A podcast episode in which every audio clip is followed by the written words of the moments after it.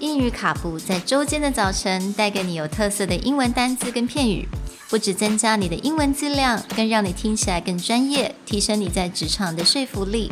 英语卡布早晨一杯知识加倍，English cappuccino, your morning cup of knowledge. Good morning, everyone, Good morning. and welcome back to English Cappuccino. Today, we're wrapping up our week on relaxing with the word soothe.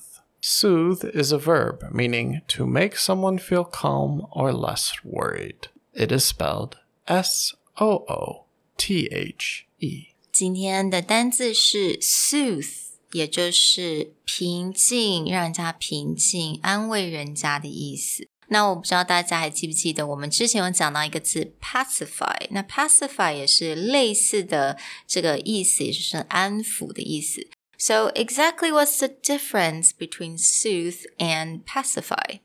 For the most part, these are very similar words, but we'll actually use soothe for other things that we wouldn't use pacify. So, for example, if you burned yourself, hmm.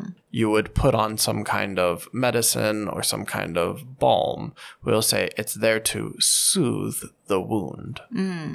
So you'll see a lot of times on the bottle of some kind of lotion or topical medicine, it'll actually say will soothe, itch, burn, etc. I We'll see. use that word soothe, meaning to calm down. 嗯，所以有的时候，其实我们比如说皮肤有一些问题啊、痒啊，或者疼痛啊、肿啊，你会发现我们有些药它上面就会写着 to soothe the skin，也就是去安抚皮肤的意思。所以我们 soothe 会用在这个情况上面，那我们就不用用 pacify 在这个情在这个 situation 上面了。And for me, when I think of soothing, I often like kind of picture someone just go, shh, shh, it's okay, it's okay, everything will be okay. So you also think, like we talked about, to pacify a baby earlier. To pacify a baby could be a lot of things. They could be hungry, they could be upset, um, they may need sleep, and we'll use pacify just to calm them down. Soothe is similar, but soothe is more common when someone is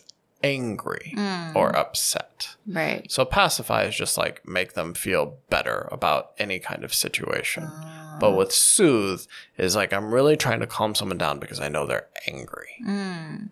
OK，所以 pacify 它其实是用在，比如说你想到 baby，那他们因为各种不同原因，他都会哭嘛，所以就是各种情况，你就是 pacify the baby。但是在 soothing 的时候，我们用在我们平常大人身上，当然也可以咯。因为通常我们如果很生气呀、这种情绪真的很不好的时候，我们就可以用来用这个字来形容 to soothe someone。